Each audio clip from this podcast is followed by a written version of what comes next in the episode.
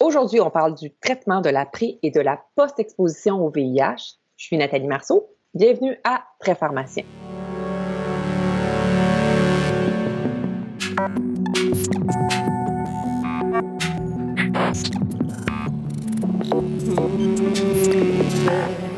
Bonjour chers auditeurs, merci de vous joindre à moi pour un nouvel épisode de notre série spéciale 31.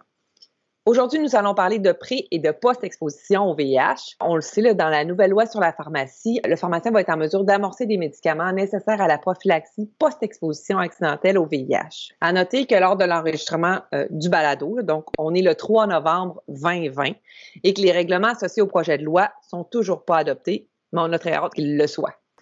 Donc, pour nous aider à voir plus clair sur la prophylaxie du VIH, je reçois Benoît Lemire, qui est pharmacien au Centre universitaire de santé McGill et plus particulièrement au service des maladies virales chroniques. Bonjour Benoît, merci de te joindre à moi de nouveau. Merci Nathalie. Écoute, d'entrée de jeu, Benoît, là, je te le dis, là, je suis pas très familière avec le VIH. Donc, on parle de prophylaxie pré- et post-exposition au VIH. Plus précisément, c'est quoi la différence entre les deux? Oui, ben je comprends. C'est pas un domaine que tout le monde rencontre au quotidien, euh, mais je vais essayer de rendre ça le plus euh, le plus simple pour toi. Bon, premièrement, on parle de gens qui n'ont pas le VIH. On s'entend, c'est des prophylaxies, donc c'est pour éviter d'acquérir l'infection. Euh, donc, si on parle de la pré-exposition, c'est le fait de, c'est une approche de santé qu'on utilise euh, qui inclut l'administration d'un médicament avant qu'une personne ait des comportements à risque. Donc, on va avoir une certaine population de gens qu'on pense qui pourraient être exposés au VIH, puis on va leur proposer de prendre des médicaments, puis de, de suivre un certain suivi pour éviter d'acquérir l'infection. Quand on parle de prophylaxie post-exposition, c'est une situation euh, d'urgence, si je peux dire, quand on constate que la personne s'est exposée. Donc, à ce moment-là, la personne va prendre des médicaments après avoir été exposé durant une certaine période pour éviter que s'il y a des virus qui sont rentrés dans son corps, qui réussissent à s'inculquer dans son corps puis qui réussissent à créer l'infection chronique qui est le VIH qui est irréversible pour l'instant. Donc, euh, je comprends que ça soit un peu confus pour toi, mais je te propose d'imaginer un cas patient qui toucherait un peu les deux concepts. Ça nous aiderait à mieux faire comprendre, si tu veux. Ah ben moi, Benoît, les cas patients, j'aime toujours ça. Je trouve que ça, ça rend les choses terrain. J'aime ça quand on est capable de, de, faire des liens avec notre pratique. Ton patient a-t-il besoin de médicaments pour la pré ou pour la post-exposition au VIH? On va commencer avec la post-exposition. Donc, imagine un patient qui se présente au pharmacien après avoir eu un contact à risque. Il y a plusieurs possibilités. Il peut avoir une exposition sexuelle, il peut avoir partagé du matériel d'injection, il peut avoir été mordu. Euh, Peut-être qu'il y a eu euh, des liquides biologiques qui sont arrivés sur ses muqueuses. Euh, ou sur sa peau s'il euh, y a euh, des, des, ouvertures. Puis là, ben, ou il peut carrément s'être piqué ou tranché avec un, un, objet qui était souillé. En général, c'est quoi la situation la plus fréquente? Ben, disons que pour notre cas, on va prendre une situation qui est assez commune, là, qui serait celle d'un patient qui se serait exposé là, avec une relation sans condom.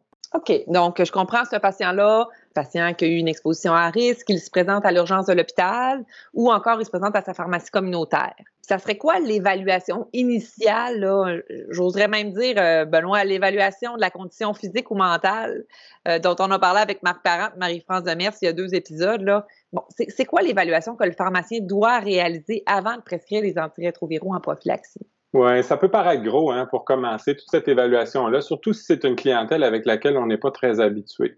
Fait que je vous propose de prendre ça une étape à la fois. Fait que la première chose, ben, on commence par la base. On va s'assurer que les premiers soins sont offerts.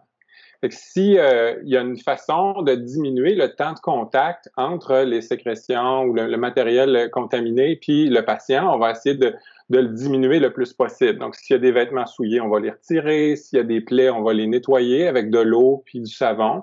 Euh, une petite particularité, on fait plus saigner les plaies. Hein. Si on pense que ça augmente le risque de transmission.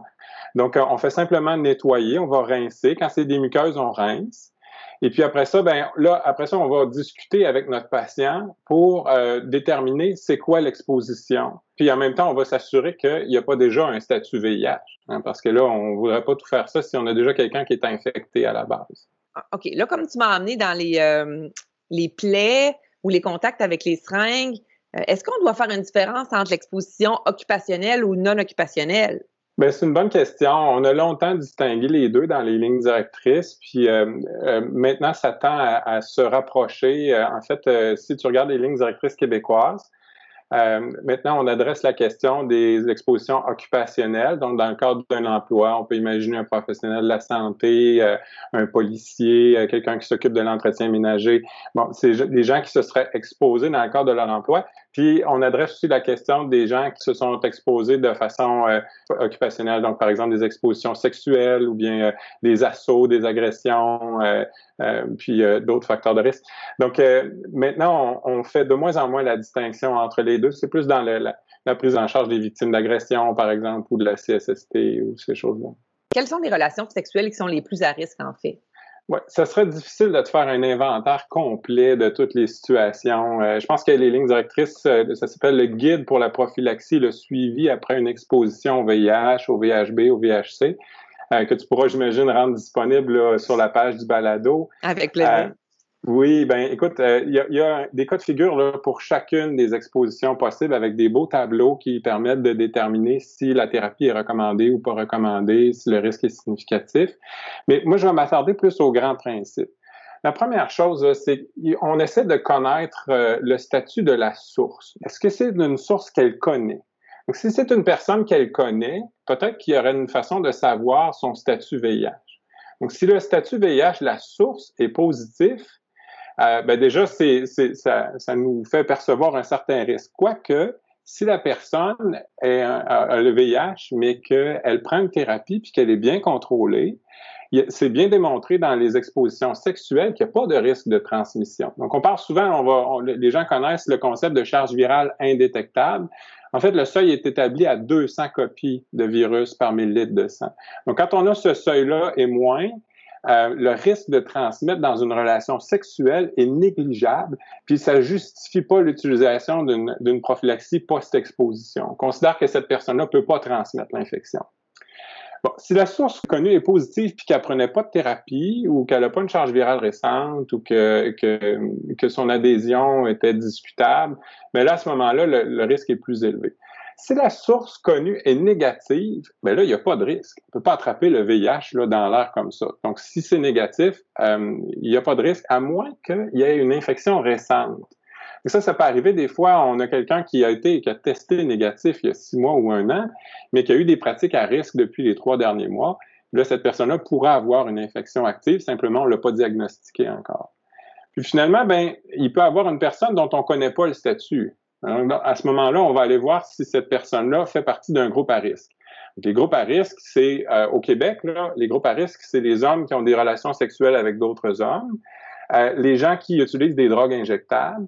Puis il y a aussi des, des, des gens qui ont euh, des relations hétérosexuelles, mais qui vont faire partie des groupes à risque au Canada. Donc, les groupes à risque au Canada, là, c'est des gens qui sont issus, surtout, là, c'est des gens qui sont issus des, euh, des pays où le VIH est endémique. On parle de l'Afrique subsaharienne, les Caraïbes.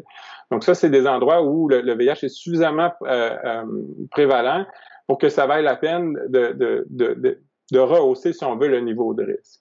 Ça, c'est le premier bloc. Donc, ça, c'est pour la personne source. Au Québec, euh, si la source est inconnue, à moins qu'on se retrouve là au centre-ville de Montréal ou euh, dans un endroit où est-ce qu'il y a vraiment beaucoup de gens qui ont le VIH qui fréquentent, on considère que la prévalence du VIH est suffisamment faible. Donc, si on imagine, par exemple, quelqu'un qui a une relation avec une personne euh, en région, quelqu'un qui n'a pas des relations avec d'autres hommes, ben là, le risque devient très, très faible. Même chose si on trouve une seringue à terre dans un parc à Rimouski, le risque n'est pas le même qu'au centre-ville à Montréal. Donc, euh, il, faut, il faut faire un peu ce risque-là quand euh, ce, jeu-là quand c'est une source inconnue. Puis finalement, ben, il y a le type d'exposition. Donc, on va questionner le patient sur qu'est-ce qu'a été son exposition. Là, dans notre cas, patient actuellement, c'est une relation sexuelle, oui, mais est-ce que c'est une relation sexuelle anale? Est-ce qu'il avait utilisé le condom? Est-ce que ça a été le condom durant tous les actes sexuels? Est-ce que c'est la seule exposition ou si dans les jours précédents, il y en a eu aussi? Euh, puis après ça, ben, il pourrait avoir d'autres expositions. Là, pour, dans notre cas de patient, ça s'applique pas, mais si, par exemple, le patient euh, qui se présente, lui, c'est parce qu'il a utilisé du matériel d'injection qu'il avait partagé ou s'il a trouvé des seringues, là, il faut voir quel type de contact il y a eu. Donc, de façon générale, quand il y a contact de sang à sang d'un patient à l'autre, le risque va être très, très élevé. OK? S'il y a une muqueuse qui est entre les deux, mais là, le risque il est présent, mais pas aussi élevé que si le sang était là directement. Si la peau, ben normalement, la peau, c'est une barrière étanche. Donc, il faut qu'il y ait une ouverture dans la peau. Donc, pour toutes les, zones grises, par exemple, quelqu'un qui a été mordu, ben là, il n'y a pas vraiment de sang, ben en fait, c'est ça qu'on va chercher. Est-ce qu'il y avait du sang dans la bouche? Est-ce qu'il y avait du sang dans la plaie? Euh, ça, c'est des, facteurs qui vont influencer notre décision. Et dis-moi, est-ce que les relations sexuelles orales vont, vont être à risque? Mais en fait, il y a une seule possibilité pour les relations orales. C'est qu'il y a une éjaculation dans la bouche. Là, il y a une possibilité. Euh, mais pour tous les autres, là, on ne considère pas que la salive, c'est un véhicule de, de, de l'infection qui est viable. Euh, les, les, liquides infectieux, là, c'est le sperme, les sécrétions vaginales, puis on pourrait ajouter là, tous les spécimens de laboratoire, là, quand on parle liquide pleural, céphalorachidien, péricardique, euh, toutes ces choses-là. Puis tous les liquides qui sont visiblement teintés de sang. Fait qu'on parlait de salive tout à l'heure, si, euh, si dans une relation orale, il n'y a pas vraiment de sang dans la bouche du patient, euh, le risque est probablement moindre. OK. Ben là, je te ramène à notre patient. On a un homme qui a eu une, relation avec un autre homme, disons qu'il l'a rencontré dans un bar au centre-ville de Montréal là, pour les besoins de la chose, puis il l'a jamais revu. Est-ce qu'il faut agir vite? Est-ce qu'on est pressé dans le temps? L'idéal, c'est dans les deux heures qui suivent l'exposition, mais on n'a pas vraiment de contrôle là-dessus. Ce qu'on sait par contre, c'est que c'est pas pertinent d'administrer une prophylaxie post-exposition à partir de 72 heures et plus. Donc, il faudrait la commencer idéalement dans deux heures ou dans les 72 heures qui suivent l'exposition. Si la personne se présente après 72 heures, habituellement, on ne recommande pas d'utiliser la prophylaxie post-exposition, euh, mais euh, on va essayer quand même de faire tout le reste. Là. Il y a une prise en charge à faire, des dépistages pour toutes sortes de, pour, les autres infections. Et donc, euh, simplement pour le VIH, c'est trop tard. OK. Fait que le pharmacien, techniquement, qu'est-ce qu'il va choisir comme traitement? Là, tu viens de me dire qu'il y aurait des actions à poser de dépistage, comment tu vois ça là, en pratique? Comment ça va être mis en place, à ton avis? Bon, ben, ce que la loi 31 permet de faire, c'est de commencer la prophylaxie post-exposition rapidement. Je te l'ai dit, là, il faudrait commencer idéalement dans deux heures. Quand on pense au système de santé au Québec, euh, se présenter, par exemple, à l'urgence euh, ou, voir un médecin en dedans de, de deux heures à suivre une exposition, c'est difficile. Euh, donc, si on peut commencer la thérapie euh, post-exposition, suivant une rencontre avec le pharmacien, puis après ça, aller faire les dépistages, euh, euh, ce serait probablement préférable. Si tu regardes ce que la loi dit de faire, ben c'est qu'on peut le commencer dans la mesure où on dirige un patient vers un professionnel responsable du suivi clinique. Ça, je vais y revenir après. On va, on va continuer de suivre notre patient, là, mais on pourrait amorcer au moins la thérapie.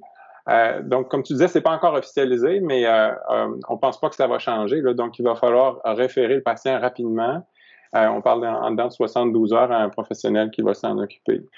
Donc, tu me demandais qu'est-ce qu'on va faire, qu'est-ce qu'on va prescrire. Il y avait un temps où est-ce qu'on choisissait la thérapie en fonction du risque. Pour les plus vieux, là, vous vous rappelez, ceux qui ont déjà regardé ça, vous vous rappelez peut-être que si le risque était faible, on donnait des thérapies moins agressives, puis si le risque était élevé, là, on donnait plusieurs médicaments. Tout ça, ça a changé maintenant.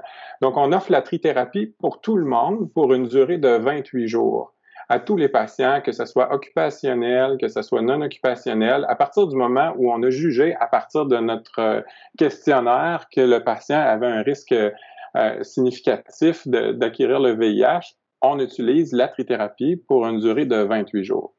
Donc, la combinaison qu'on va utiliser, c'est le tenofovir et l'anthracistabine. Donc, ça, c'est le, le, nom commercial Truvada, quoique maintenant, c'est disponible sous forme générique. Puis, on va utiliser une troisième molécule qui est le raltegravir, c'est celle qu'on recommande.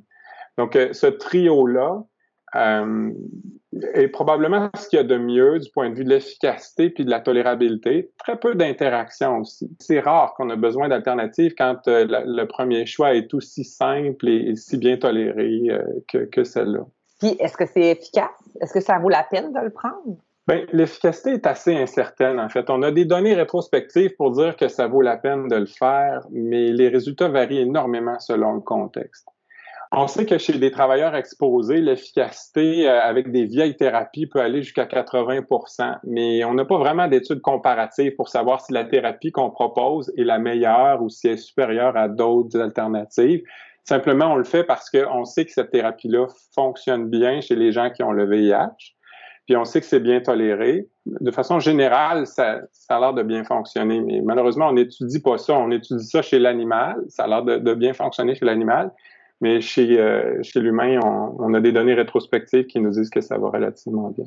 OK. Fait qu'on a donc décidé de prescrire du Truvada à notre, à notre patient euh, exemple, notre patient cas. C'est quoi euh, le suivi qu'on va mettre en place par la suite? Là, tu nous as dit, selon la loi, on va être requis de référer à un autre professionnel dans les 72 heures. Y a-t-il d'autres suivis qu'on doit mettre en place? Oui, ben là, on a commencé ça, puis tu remarqueras, on n'a pas prescrit de test de dépistage VIH. on aurait pu vérifier avant de donner la thérapie que le patient n'avait pas le VIH, ça, je vous l'ai dit tout à l'heure. Mais il y a d'autres dépistages qu'il va falloir faire. Fait que l'hépatite B, l'hépatite C qui sont transmises euh, de la même façon, si on veut. Puis euh, si c'est une exposition sexuelle, comme dans le cas de, de, notre patient, ben il y a les autres ITSS qu'on voudrait dépister. Donc tout ça, ça, ça explique pourquoi est-ce que dans le règlement, on a mis 72 heures comme délai maximal pour référer le patient euh, à un professionnel qui va être responsable de son suivi.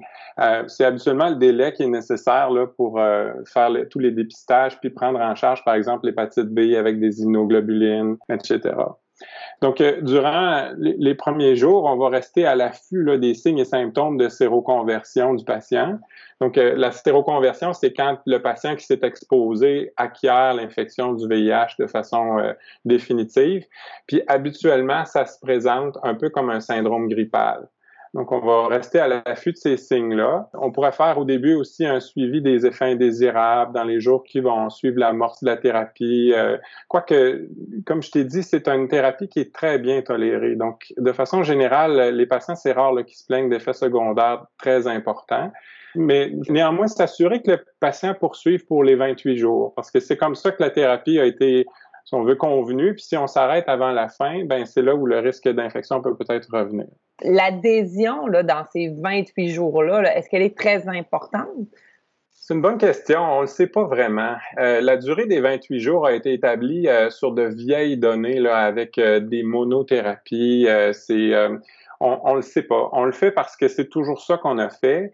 Est-ce que c'est 28 jours ou 7 jours ou 30 jours ou est-ce que, ben, probablement moins que 28 jours, mais on n'en sait pas davantage. Donc, on va encourager l'adhésion au début. Habituellement, les patients sont pas trop difficiles à motiver quant à la prise de leurs médicaments, quand ils entrevoient la possibilité d'acquérir une infection chronique au VIH. Il arrive des fois qu'ils tolèrent pas bien, puis ils sont déjà ambivalents par rapport à, la nécessité de prendre une prophylaxie post-exposition parce qu'ils sont pas certains du risque qu'ils ont encouru tout ça. C'est là où l'adhésion peut être un peu euh, réduite. Puis je pense que ça vaut la peine de les encourager. À ce moment-là, une fois qu'on a fait le choix de commencer, je pense que ça vaut la peine de finir. Euh, puis ben, tout ce qui est mesures non pharmacologiques pour la gestion des nausées, diarrhées, vomissements, céphalées, tous les petits effets secondaires mineurs qui sont souvent plus associés aux symptômes de stress que à la, à la véritable cause des effets secondaires des médicaments, là, au début, euh, ben ça, le pharmacien est bien habilité pour gérer ça. On prend notre patient. Il vient de compléter son 28 jours de traitement. Il y a eu une bonne adhésion au traitement. Il nous dit, là, il nous confie, là, écoute, ça va arriver à nouveau. C'est certain, là, je me connais, là, ça, va m'arriver à nouveau. Est-ce que je vais me mettre à prendre euh, une post-exposition à chaque fois? Qu'est-ce que tu lui recommandes dans ce temps-là? Effectivement, le fait de répéter ces, ces expositions-là, euh, j'imagine que tu m'amènes vers la pré-exposition, c'est gentil de ta part, mais je veux dire quand même quelque chose là-dessus. Euh, les, patients, là, euh, il y en a qui sont au courant de la prophylaxie pré-exposition. Il y en a de plus en plus parce qu'on fait de plus en plus de promotion à ça. Mais le cas de figure le plus fréquent, c'est des gens qui réalisent pas qu'ils ont un risque pour euh, acquérir le VIH, même quand ils ont eu une prophylaxie post-exposition.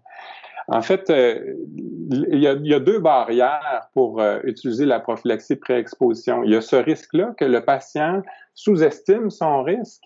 Puis l'autre barrière, c'est les professionnels de la santé qui en parlent pas assez, puis qui réalisent pas que leur patient, le patient qui est devant eux, aurait besoin d'une prophylaxie pré-exposition Si tu te poses la question, Nathalie, dans les patients que tu vois au quotidien, là, y en a-tu des patients qui auraient besoin de la prophylaxie pré-exposition? Benoît, je travaille en oncologie, je pense pas. Ben, c'est normal, Nathalie, que tu considères que ta population est pas très à risque. L'idée, c'est d'être, de rester à l'affût. Parce qu'il est possible que tu en rencontres un de ces patients-là. Puis à ce moment-là, si tu n'es pas euh, à l'aise d'en parler avec le patient, si tu lui mets pas la puce à l'oreille, ben ça nous fait un, intervenant de moins pour euh, arriver à convaincre les patients de bien juger le, risque puis de d'adopter cette mesure de prévention-là qui fonctionne très, très bien. Mais en tout cas, l'étape 1, c'est de savoir qu'elle existe, puis en être conscient comme professionnel de la santé pour pouvoir l'offrir à ses patients. C'est ce que j'entends. Effectivement, l'étape 1, c'est de reconnaître le risque, de convaincre le patient que cette, euh, cette modalité-là euh, est applicable pour lui. Puis après ça, ben là, on peut commencer à discuter, à chercher pour voir si le patient est vraiment éligible. Tu sais, Nathalie, les pharmaciens, on est habitué de chercher des indications aussi pour des choses. Par exemple, tu vas chercher si un patient a besoin d'une prophylaxie pour une autre chose, euh, une prophylaxie pour euh, la pneumonie, la APPJ tu vas regarder si un patient a besoin d'un laxatif quand il prend des opiacés. Mais je pense que ça devrait devenir un réflexe aussi de vérifier si ton patient a besoin d'une prophylaxie pour le VIH, si tu décèles des comportements à risque. Hmm, c'est intéressant. Euh, mais maintenant, là, moi, maintenant, je suis une professionnelle, je suis une pharmacienne, je suis au courant. J'ai écouté le balado de Benoît Lemay. Est-ce que je peux le faire dans les nouvelles activités de la loi sur la pharmacie? C'est-à-dire que c'est pas identifié comme une condition où le pharmacien peut prescrire de façon explicite. Par contre, ça pourrait être intégré dans une entente de pratique en, collaborative avec un groupe de médecins. Donc, j'imagine que mes collègues du groupe euh, spécialisé en maladies virales chroniques au sein de la PES vont euh, imaginer, euh, vont inclure ça dans des modèles d'entente en, partenariat. Mais pour l'instant, c'est pas quelque chose qui est permis là, pour l'ensemble des pharmaciens. Euh, ben, je pense aussi peut-être aux pharmaciens qui peuvent travailler en GMF quand ils ont des populations un peu plus à risque. Ça peut être aussi peut-être quelque chose à ajouter à une entente de pratique en partenariat. Tu m'as pas mal convaincu de toute la pré puis la post-exposition au VIH, là, mais est-ce que ça protège pas contre les autres infections transmises sexuellement? Euh, ça change quoi par rapport aux autres mesures de protection? On n'est pas en train d'envoyer un genre de message un peu plus mou? OK, ben j'ai envie de te retourner la question, Nathalie. Euh, tu sais qu'on connaît le VIH depuis les années 80. Là. Si euh, on parlait de, de l'incidence de VIH au Canada, dans les dix dernières années, est-ce que tu dirais que c'est euh, moins élevé qu'avant, égal à avant ou plus élevé? Autrement dit, est-ce qu'on a toujours, est-ce qu'on a même croissance du nombre d'infections depuis récemment? Ben là, comme je t'ai dit en début de balado, je suis loin, loin d'être une spécialiste, là, mais j'aurais tendance à penser que vu que la pharmacothérapie elle a bien évolué, puis qu'on a des campagnes de, sensibilisation, mais ben, j'aurais envie de, penser que c'est stable. Ben, c'est le contraire. Tu vois, ça continue d'augmenter. Si tu regardes la pente de prévalence euh, de, de VIH au Canada, ça continue d'augmenter au même rythme ou à peu près depuis les années 80. Donc, tout ce qu'on a fait dans les mesures de prévention, le port du condom, les campagnes publicitaires, faire peur au monde avec le VIH, puis donner, avoir les cours d'éducation sexuelle, tout ça, peut-être que ça a fonctionné, peut-être que la situation serait pire aujourd'hui, mais ce que je peux dire en tout cas, c'est que ça n'a pas fait réduire l'incidence de VIH au Canada. Donc, la PrEP, c'est une mesure qui fonctionne. Moi, je te propose de regarder ça euh, de l'autre côté, par l'autre lorgnette. Tu me dis, ça protège pas contre les autres ITSS. Oublie pas que la plupart des infections transmises sexuellement, ce sont des infections qui sont véhiculées par des gens qui sont asymptomatiques. Hein. Des gens qui pensent pas qu'ils ont l'infection, qui ont des relations non protégées puis qui le transmettent. Ton patient qui va être sous PrEP, là, tu vas le voir régulièrement. Il va venir pour faire des dépistages régulièrement pour le VIH. Puis s'il acquiert une chlamydia ou une syphilis, ben, tu vas l'attraper beaucoup plus rapidement que l'autre patient qui n'a euh, pas de, de, contact avec le système de santé. Donc, moi, je vois ça comme une façon de fidéliser les gens qui ont des comportements à risque, puis de les dépister régulièrement. J'imagine que quand tu fais ton conseil, la PrEP, tu dois peut-être ajouter des conseils de protection des ITSS, oui, non? Ah, c'est sûr. Moi, je continue de leur dire que l'idéal, c'est de porter le condom, euh, que pour un patient comme celui qui s'est présenté euh, chez nous au début, tu sais, je, pense que je prendrais la peine de lui dire, tu sais, ça va protéger contre le VIH, mais ça protégera pas contre les autres infections. Et ça, ça veut dire deux choses. Oui, porte le condom, mais deuxièmement, ça vaut la peine de continuer de faire les suivis parce que quand on va faire les dépistages, on va le voir puis on va le traiter rapidement si jamais il y a une infection. La plupart des autres infections transmissibles sexuellement sont des infections qui peuvent être guéries. Donc, ça me fait un peu moins peur que le VIH qui va être une infection à vie. Donc, Benoît, qu'est-ce qu'on va donner euh, chez, chez un patient pour la pré-exposition au VIH? Donc, on va lui donner le Truvada, le même Truvada qu'on proposait en post-exposition, mais cette fois-ci sans troisième agent. Donc, c'est une bithérapie. Le Truvada, c'est la combinaison de ténofovir et amtricitabine qui existe sous forme générique. Il va pouvoir le prendre une fois par jour ou en prise intermittente si c'est un homme qui a des relations sexuelles avec d'autres hommes. C'est bien important que les pharmaciens fassent la différence entre les deux. Ceux qui prennent ça occasionnellement, là, c'est des hommes qui ont des relations sexuelles avec d'autres hommes. Ça peut être des femmes transgenres aussi. Mais pour tous les autres, ceux qui ont des, qui partagent du matériel d'injection, les travailleurs du sexe, euh, tout ça, tous les gens qui ont des comportements à risque mais qui sont pas de la première catégorie, euh, là, c'est de la prise euh, régulière. Question un petit peu terre à terre. Là. On va faire ça pendant combien de temps? Oui, c'est une bonne question. Ça m'amène à te parler un peu de pharmacoéconomie aussi, là, parce que je pense que, tu sais, est-ce qu'on prend ça à vie, par exemple? Puis non, de façon générale, ce qu'on voit dans les études, c'est que les gens vont vivre une période un peu tumultueuse. Souvent, c'est euh, des sorties de placard ou des gens qui ont des, épisodes de consommation de drogue, euh, euh, qui ont des phases de dépression et tout ça. Donc, ils vont prendre la PrEP durant quelques années. Puis après ça, ben normalement, avec l'accompagnement, avec les, suivis qu'on fait tous les trois mois, on réussit à établir une relation de confiance puis de traiter la, la question euh, euh, sous-jacente qui fait en sorte que ces gens-là prennent des risques. Donc, c'est très rare que les gens vont prendre ça, là, vont envisager de prendre ça pour la vie. Euh, puis, ben maintenant, le tenofovir et l'amtricitabine est disponible comme générique. Donc, il n'y a pas photo. Là, c'est clair que c'est un traitement qui, vaut le coup. Parfait. Écoute, c'est super, Benoît. C'est vraiment plus clair pour moi. Là, comme je t'ai dit, je suis toujours pas une spécialiste, là, mais j'en sais quand même un peu plus qu'au début de l'épisode. Maintenant, là, as-tu des ressources à, me proposer, à proposer aux auditeurs euh, pour le cas où on aura des, vrais patients qui vont nous consulter pour avoir euh, une prophylaxie post-exposition au VIH? Oui, Nathalie, je vais, ben, je vais essayer de pas te bombarder là, avec euh, les, les choses, mais il y a d'excellentes ressources, puis des choses que tu peux consulter rapidement quand tu te retrouves devant ton patient puis que tu n'as pas pris le temps de lire après avoir écouté mon balado. Fait que, premièrement, là, les lignes directrices québécoises sont récentes puis sont bien faites. Ça se lit en un clin d'œil, puis on peut s'y retrouver rapidement là, euh, si on est en présence d'un cas, puis on n'est pas obligé de les lire d'un couvert à l'autre pour avoir euh, une bonne idée de l'exposition. Donc, euh, les lignes directrices québécoises sur la post-exposition sont disponibles, puis il y en a aussi sur la pré-exposition. Euh, puis il y, a aussi une liste de références rapides que tu peux trouver sur le site euh, hivclinic.ca pour t'assurer de rien manquer si tu évalues un patient. J'imagine que tu vas mettre ça sur la page web du balado. Je le promets. Pour ce qui est des feuillets patients, euh, tous ceux qui utilisent, euh, par exemple, Vigilance là, pour imprimer des feuillets conseils sur les médicaments, souvent, c'est pas vraiment approprié au contexte. ça parle du VIH euh, chronique, euh, donc ça n'a pas vraiment rapport. dans les lignes directrices québécoises de la PrEP, il y a un feuillet patient qui est très bien fait qu'on peut imprimer pour donner toutes les explications. Moi-même, en le lisant, je trouve que ça fait un peu le tour de la question. C'est un bon résumé même pour un pharmacien. Puis pour ce qui est de la post-exposition, euh, je vous suggère d'aller sur le site guide thérapeutique VIH.com qui est élaboré par euh, les pharmaciens du CHUM, dont Rachel Terrien. Donc, ils ont des feuillets qui sont spécifiques au contexte de la post-exposition. Donc, ça, c'est pratique pour remettre aux patients.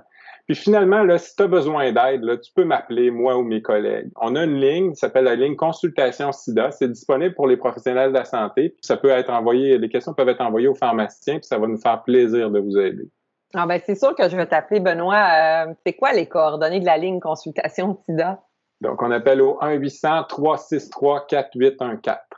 Merci, Benoît Lemire, de t'être joint à moi pour ce balado et d'avoir partagé ton expertise en VIH. Je pense que les gens ont dû sentir que ça te passionnait. Là. Moi, de mon côté, je pense que l'amorce de la prophylaxie post-exposition par le pharmacien, c'est une excellente nouvelle pour les patients euh, souvent plus vulnérables, qui sont touchés par cette situation. Puis je suis convaincue que les connaissances que tu nous as partagées vont, vont soutenir nos auditeurs pour une meilleure prescription de la prophylaxie post-exposition au VIH dans les prochaines semaines ou mois, euh, dès que notre fameuse loi sur la pharmacie sera euh, finalement en vigueur. Merci Nathalie. Merci à vous, chers auditeurs, d'avoir été des nôtres aujourd'hui. J'espère que vous appréciez notre série spéciale 31. C'est donc avec plaisir que je vous donne rendez-vous le mois prochain pour un autre épisode de Très pharmacien. Et d'ici là, portez-vous bien.